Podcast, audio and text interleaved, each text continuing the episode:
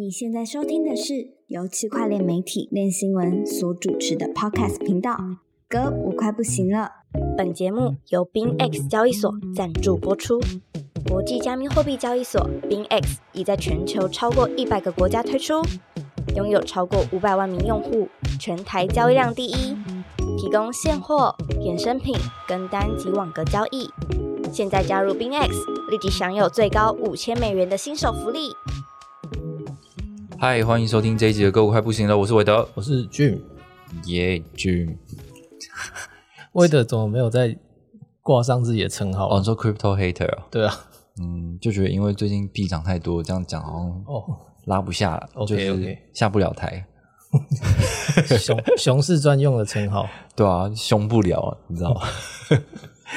对，今天是十一月十九号，然后比特币是已经到三万六千多了。对，虽然说我是 crypto hater，可是我个人就是觉得比特币基本上是站在一个蛮稳定的位置，然后它也相对来讲，它的它的这个故事比较单纯，然后 没有那么多变音，但是的的确就是觉得它就是可以稳稳的这样。但俊哥你，你想法其实不太一样，对不对？怎么说？就是你，我今天说，我就我就说，因为我一直就会说什么，应该三万五基本上就是站的蛮稳的，应该不不能再下去了这样。哦，然后，然后，但是你觉得应该在呃接下来的一年，应该还是会有一个比较大的幅度的调整，是吗？哦，对啊，因为我我还是觉得他应该要循着那个减半的路径去走吧，嗯，就是可能可能明年五月吗？五月减半前，减半前会跌，然后减半后才会像温水煮煮青蛙那样慢慢上去吧。哦，对吧，好吧，我知道了。那 OK，今天其实是十一月十九号，这个对我们来说，在这个产业里的人来说，应该是一个蛮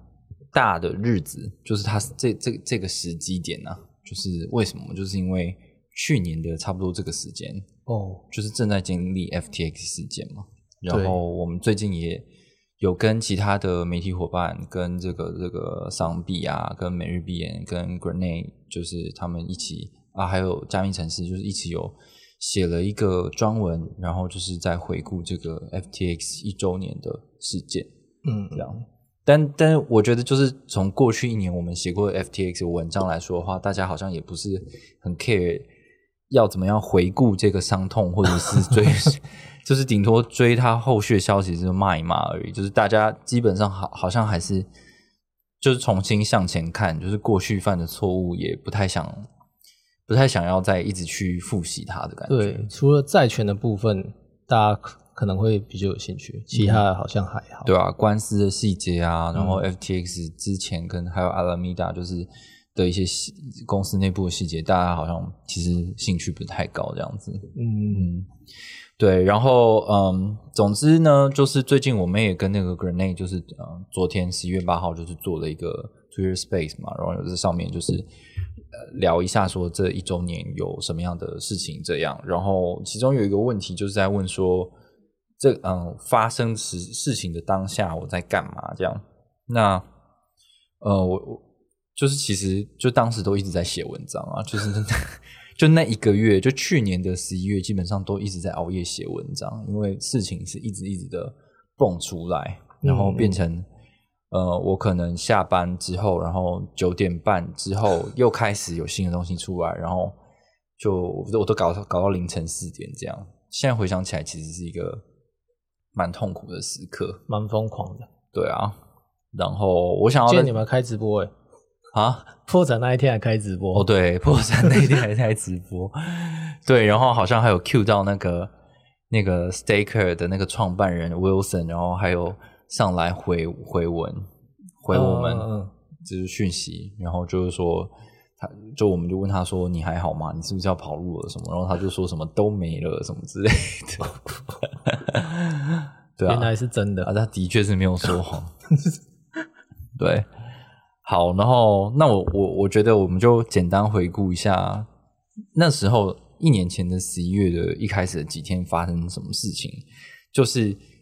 总之大概在十一月二号或者是十一月三号，就是 CoinDesk 就是有发一个新闻出来，然后那一篇新闻就是在讲说。呃，记者有取到一份资料，是关于这个阿拉米达的财务报表。那里面的话，有很多的财产都是 FTT 去做做的，呃，就是它的内容是 FTT FTT。然后大家就会觉得很可疑，就想说这个阿拉米达会不会资不抵债？因为你拥有的大部分资产居然是你自己发行的代币，那你会不会其实没什么钱呐之类的？其实到那一天。就是 CoinDesk 发完，可能过二十四小时吧。我觉得市场是没有那么害怕的。对对，嗯，是啊。然后过就是十一十一月二号、十一月三号，然后开始就是那个币安的共同创办人合一，然后就开始在爆一些 FTX 的料，然后他们就在网络上吵架嘛。然后十一月五号的时候呢，就突然又爆个新闻说币安有。呃，在协助伊朗做一些交易，这样，然后这个又吵了一阵子，就在就就在说，哦，好像互相要搞来搞去这样子，你搞我，我搞你。然后接下来就是十一月六号，就是阿拉米达，就是那 Caroline，他就出来说，哦，我们的资产很多，一百亿资产，然后。可是，在当天，CZ 又又说又下了一个震撼弹，就说他他要将会就是清空他们持有的 FTT。那这个阿拉米达又回他说：“哦，如果你要卖的话，我们就用二十二块美金来买回 FTT。”嗯，那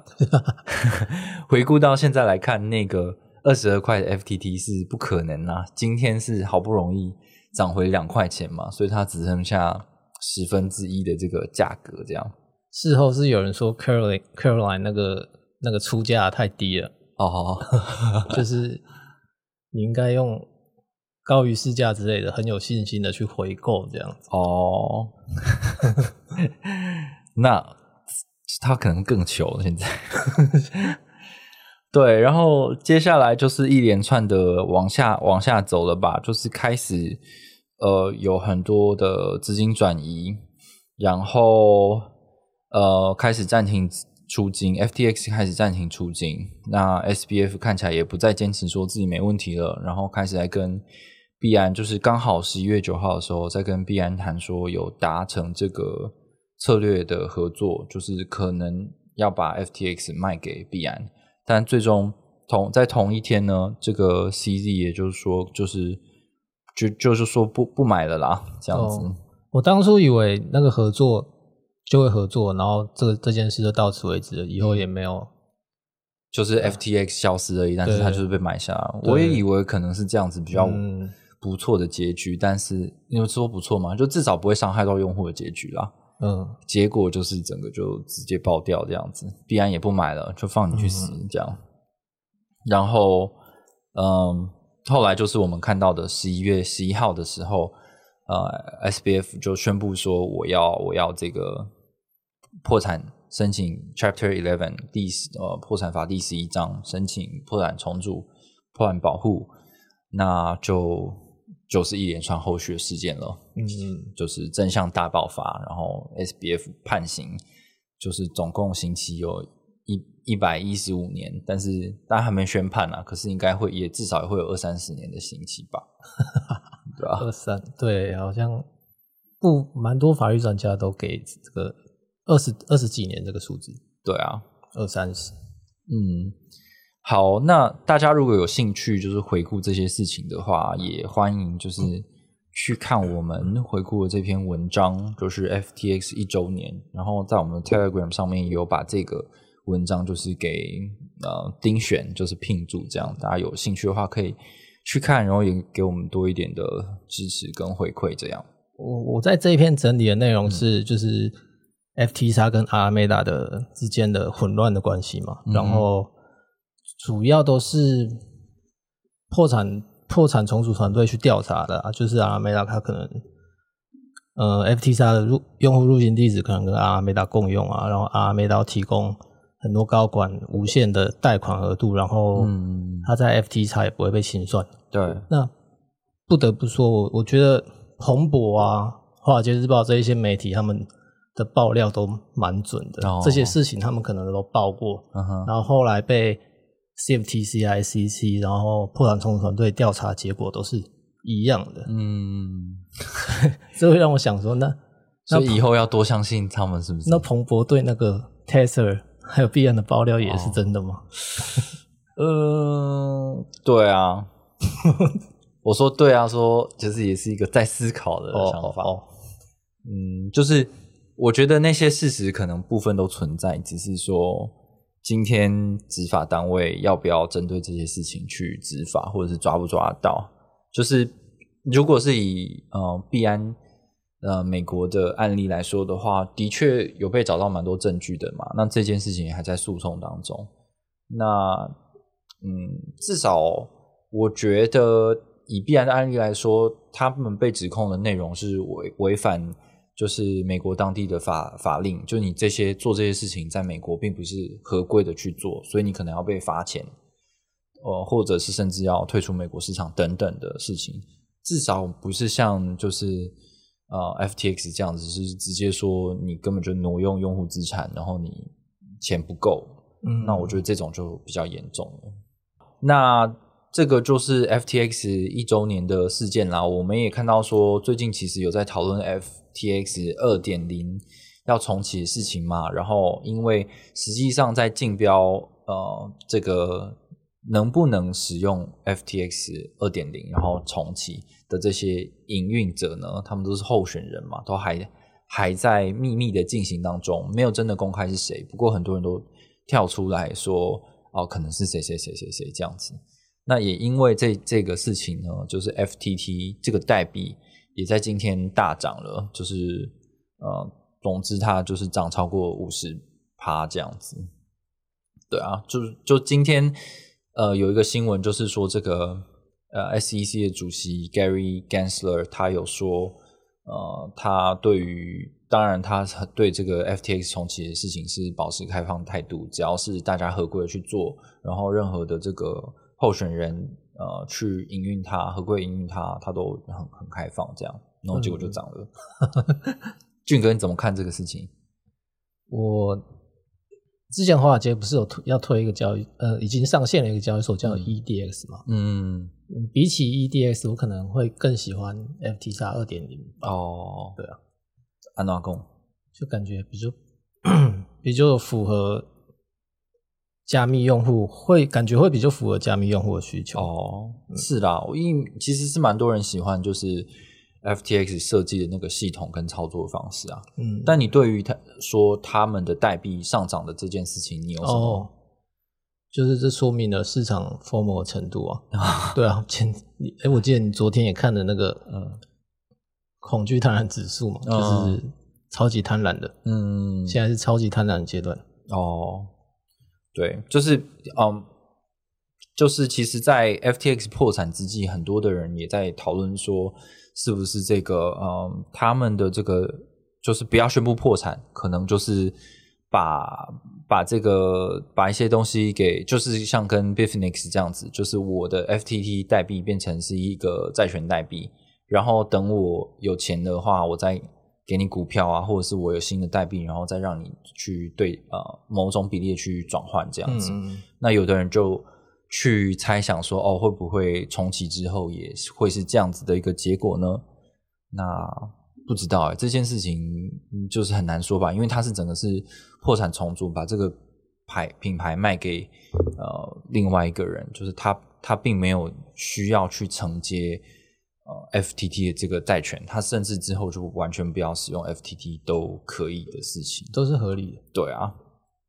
那接下来呢，我们想要聊一下其他交易所的事情。在 FTT 死掉之后呢，呃，在 FTX 死掉之后呢，就是当然原本就独大的币安之外，还有就是近期呃非常市占率一直在上升的这个 OKX。俊哥也也看到蛮多的报告都在写说 OKX 的市占率变高嘛，对不对？对，嗯，然后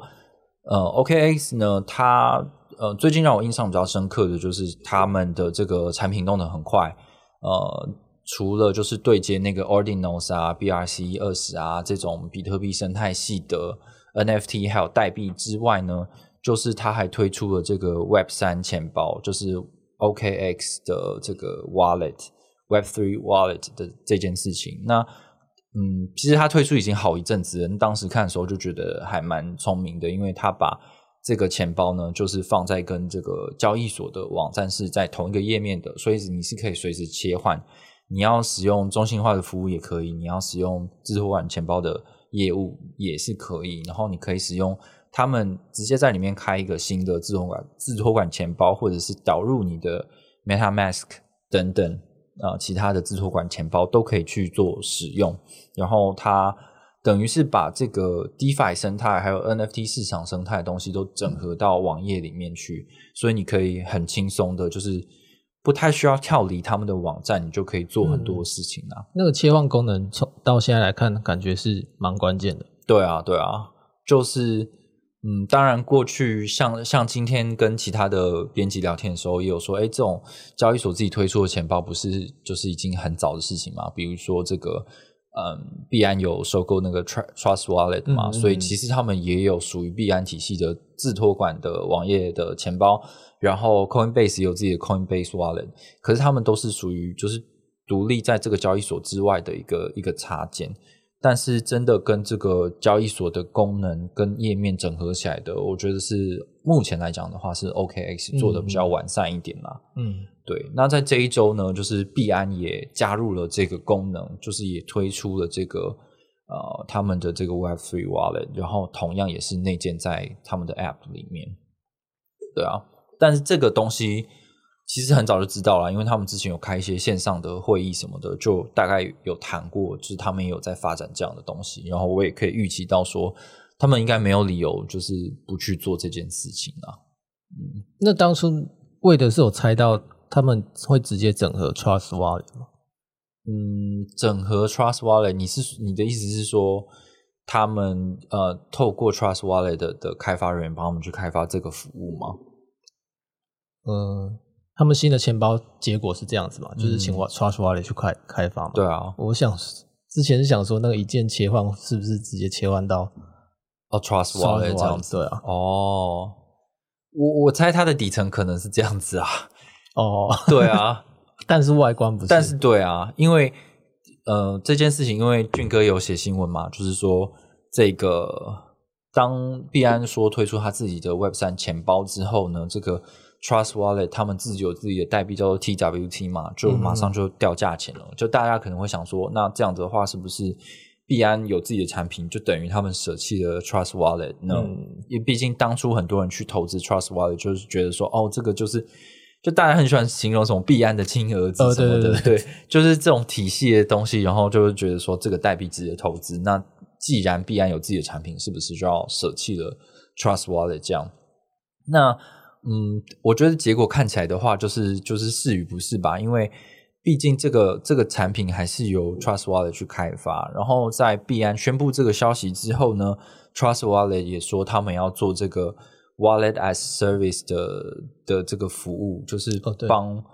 各个厂商，只要你们是这个 Web Three 的公司，或者是你不是的也好，反正你要有钱包的，我们都可以帮你去开发这个钱包服务，帮你内建钱包吗？对啊，所以比如说这个这个俊哥，不是或者是练新闻有一个 A P P，我们要有一个链上钱包的话，我们也可以就是请跟这个 Trust Wallet 买服务，然后请他帮我们内建，那只是皮换的不一样而已，但基本上服务还是由他们提供的啦。了解。所以我觉得 Trust Wallet 也没有也没有死掉，只是说它变成是一个。就是这个这个 OEM 的代工的厂商，就是啊，你要什么牌子都可以，反正我们的模组是这样，然后我帮你做，那你你可以拿去用，这样就是角色转换的问题。嗯嗯嗯哼，好，那接下来想要聊一下，呃，想要预告一下，就是十二月，今年二零二三年的十二月的十一号到十六号。有台湾的一个最大的区块链峰会，叫做 Taipei Blockchain Week (TBW)，然后它会进行很多天的时间，然后链新闻的网站上面，或者是你到 TBW 网站上面，也都有相关的资讯。就是应该也就是台湾今年唯一的最大的区块链盛会了。然后里面也有那个 Sora Summit，那那它 Sora Summit 就是里面的一个子峰会，然后它。有请来很多比特币生态系的来宾，像是 Ordinal 的创办人啊，BRC 二十的发明者啊，还有什么 Coinbase 的那个呃 Brian Armstrong 会来台湾，然后那个马吉大哥也会 上去哦，对，就是跟大家聊天这样子，嗯，感觉就还蛮蛮有趣的，欢迎大家可以去看看。好，接下来想要聊一个事情是，呃，之前的一个在台湾的呃诈骗平台的后续吧，就是这个 JPEX。嗯，JPEX 它就是被这个香港的证监会列管，然后呃，警方跟他们的证监会都寄出相关的行动之后呢，台湾的检调有一些结果啦，就是他们把那个。什么跳跳跳跳虎托尼哦，跳跳虎，对，就是台湾的这个叫什么代言，他他叫什么代言？呃，不是代言人，那个呃，反正他就是有一个名号啦。反 正反正，我觉得这个交易所很有趣，就是说，你你在你在那个，其实他们就代理商的概念，就说懂懂懂，这个区域的客户我来 hold。呃，这这个这个区客户的呃，这个区域的客户的那种推荐码返佣都我来赚，一个推广者的概念。对对对，就他们的大使啊，然后在台湾区的大使那个跳跳虎 Tony 呢，还有呃台湾的登在台湾业务登记人，然后业务讲师代言人就是陈零九，然后全部都有遭到警方的约谈。然后之前陈零九他是一个证人的身份，但是因为他有被呃，用户告，所以他现在也变成了这个被告的身份了，然后会接下来会朝着这个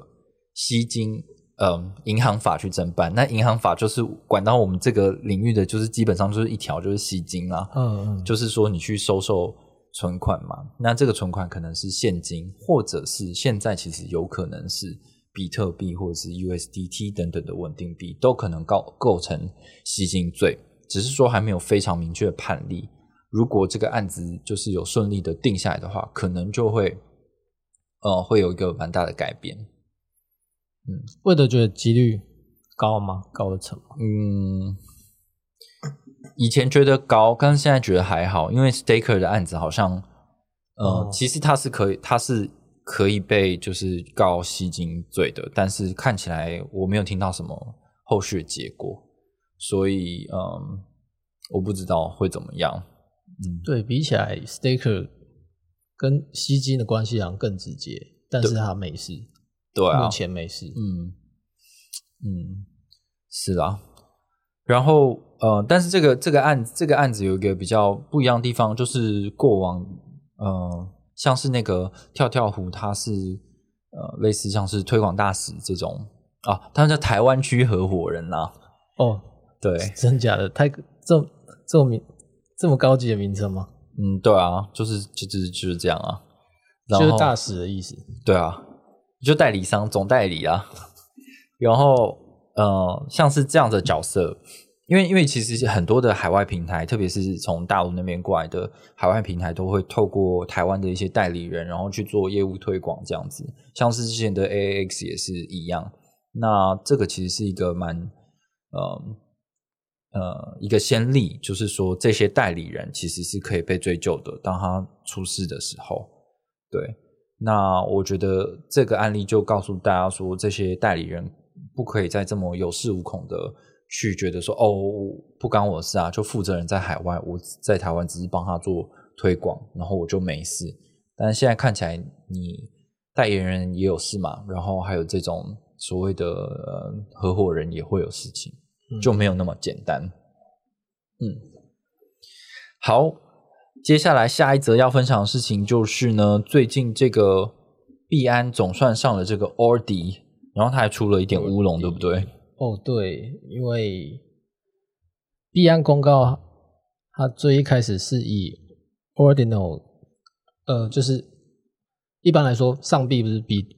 Bitcoin，然后挂号 BTC 是代表一个。完整的专案名称跟币种名称嘛，嗯，然后币安它上币的时候就用 Ordinals，然后 ORD 挂号 ORD 来做上币。哦，呃，它上币公告是这样写，但是这一点就被那个 Ordinals 创办人出来抗议说，那个 Ordinals 只是一个协议，然后 Ordi 只是 BRC 二十标准代币的旗下的一种迷因币，嗯然后就疯狂的炮，呃，应该没有到疯狂，就炮轰必然说你们怎么 这么大你以为你是某区哦？你 就是怎怎么样都要什么愤怒、疯狂？抱歉，就说你们这么大的交易所怎么会出一个这么这么明显的差错嘞？嗯，对，对啊。但结果后来发现，其实不止必然这么这么做嘛，就是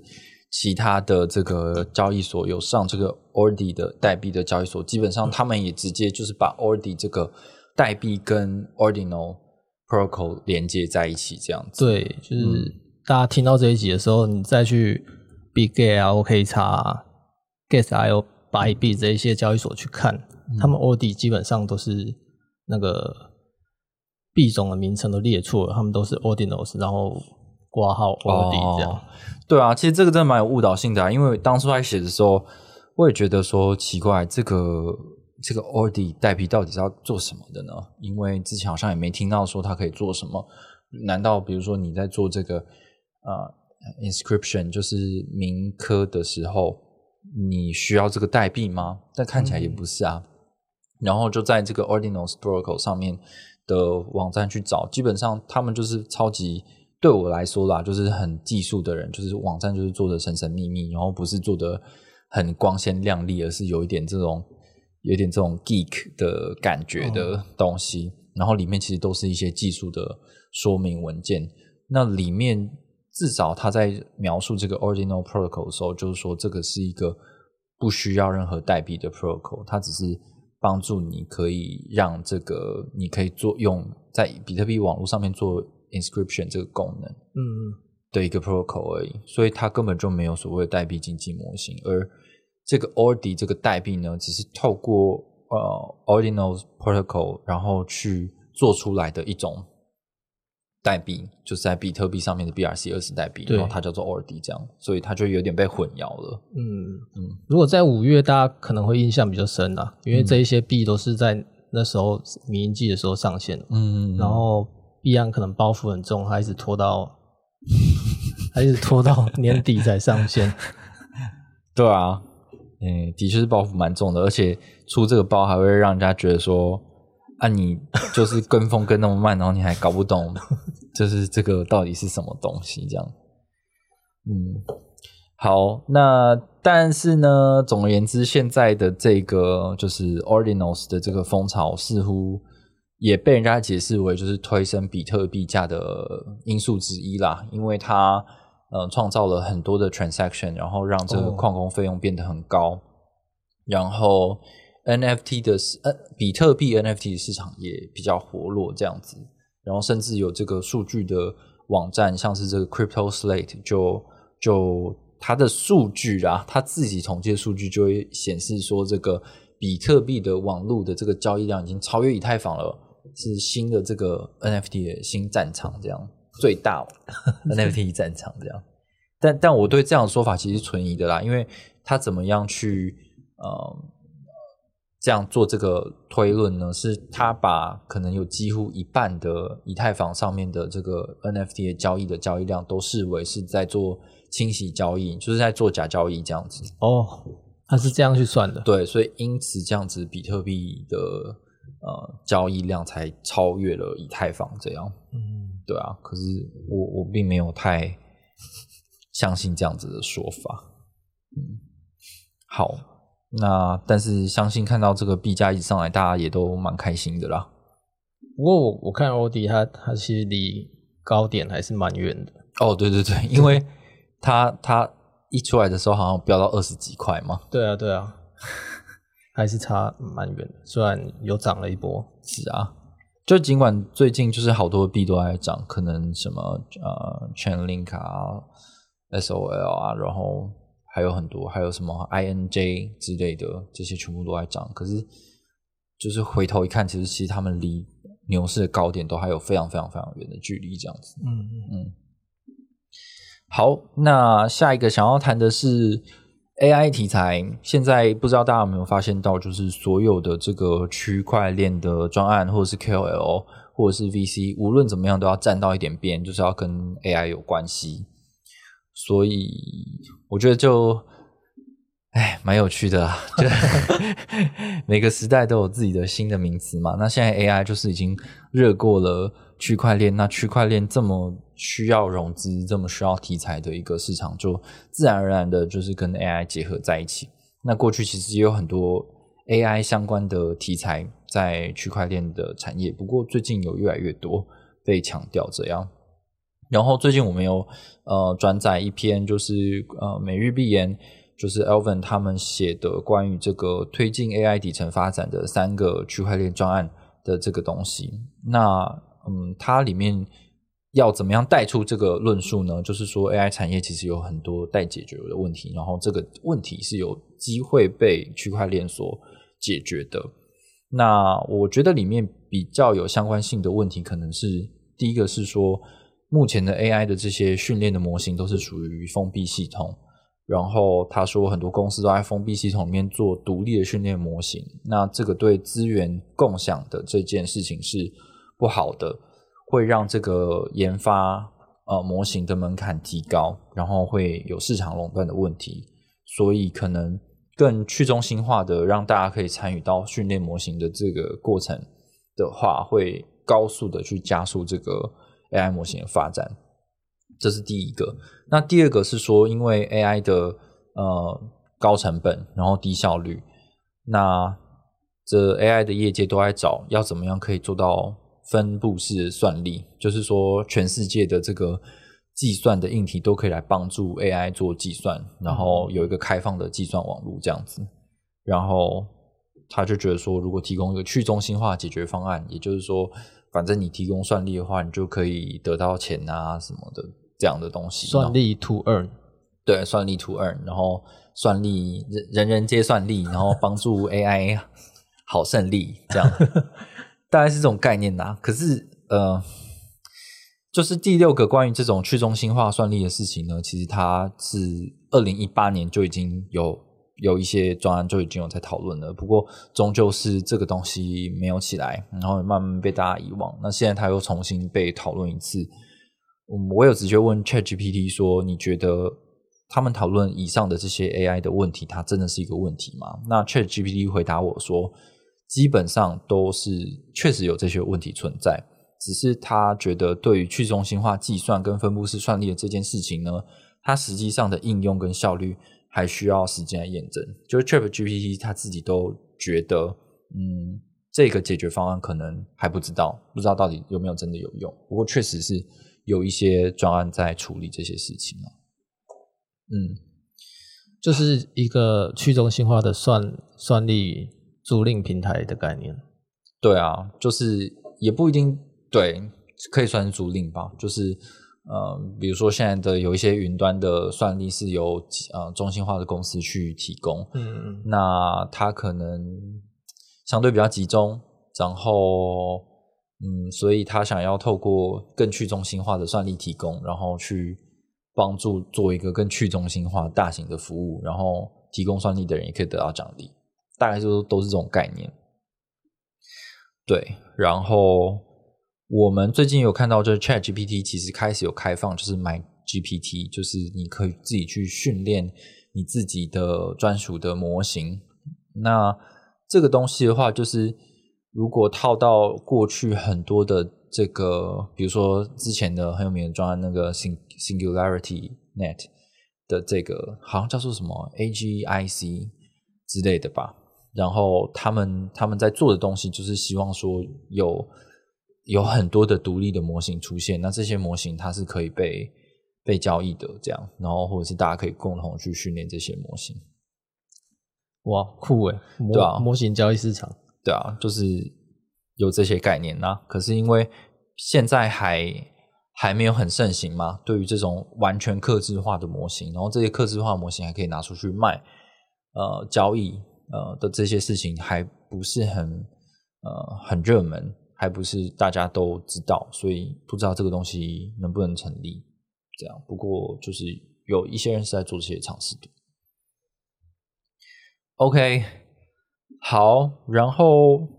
今天想要跟大家分享的最后一个新闻是关于最近很热的一个话题，叫做代币化证券。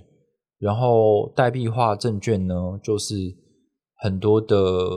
传统金融机构，然后呃国家政府都在试图都在尝试想要推出这个服务或者是监管的事情，这样。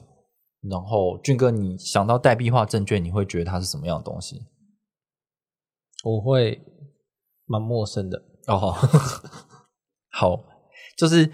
最近就是香港啊，他们的这个这个证监会有在讨论说要开放散户可以去买这个代币化证券，然后在它的规范里面呢，就有特别去描述说，security token 就是证券型代币，跟 tokenized security。代币化证券是不一样的事情哦，然后，但是他们想要开放是代币化证券的这件事情，也就是说，呃，这个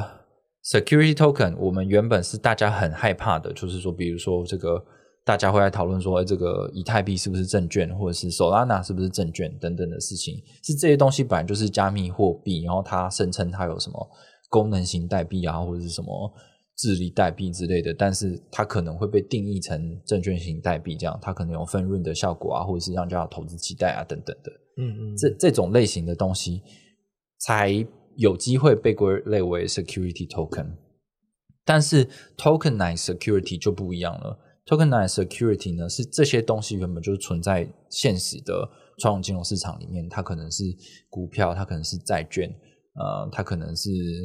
我不知道还有什么贵金属之类的，也也也是有可能。然后这些东西呢，它被数位化变成代币化，这些东西就叫做 tokenized 的 security，这样它就是明明白白的，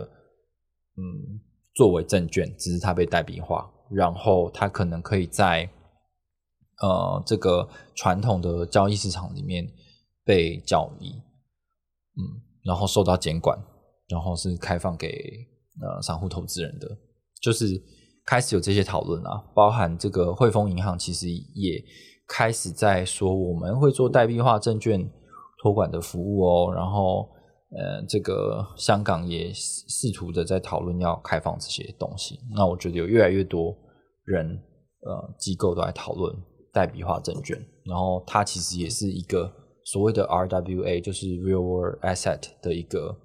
另另外的一个名词吧，就是 real world assets，就是现实呃世界资产，它就是一种资产类别。那现实世界资产干嘛要特别讲它呢？就是因为它被代币化了嘛。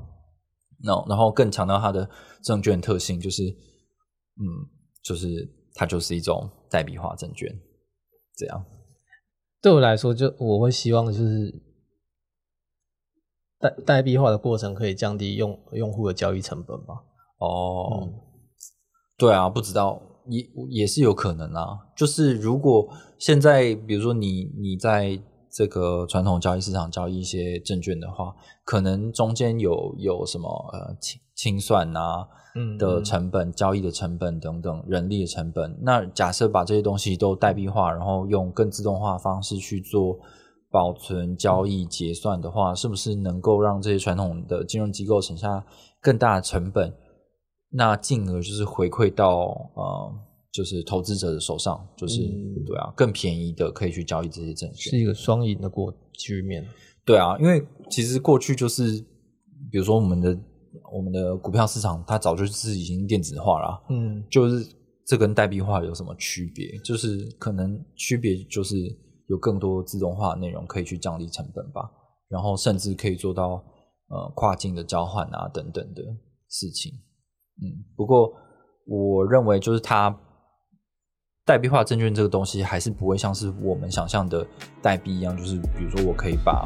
某一个公司的呃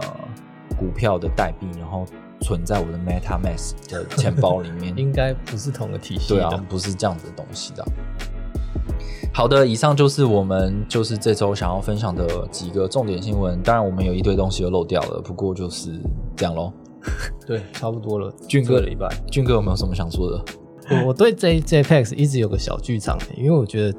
香港证监会的行为是很奇怪的，嗯因为他他警告之后 JPEX 才绕跑，嗯所以这这在我看起来，我感觉更像是一个对 JPEX 高层的提示，是说，哎、我要开始哦，然后你可以跑了这样子。哦，这是我脑补的小剧场啊，哦就是而且证监会也说监说他们监控 JPEX 很久了嘛，对，从今年年初吗？嗯我记得是这样，嗯嗯对，就开始监控了。那这么长的时间，他们好像也没监控到什么，然后发了一个公告，然后 JPEX 就锁住平台资金，然后就跑了。嗯，实在觉得哦，早就应该把他们这些人都先锁定，然后限制出境，不要让他跑走就对啊，你怎么会发一个公告叫他们赶快跑嘛？也是啊，我实在是觉得是不是有收钱哦，对啊，没有啊，不要乱讲。好，那 对啊，我有强调是我脑补的，是他脑补的。好，那呃，以上就是这一周的够快不行了，我们下周再见，拜拜。拜拜。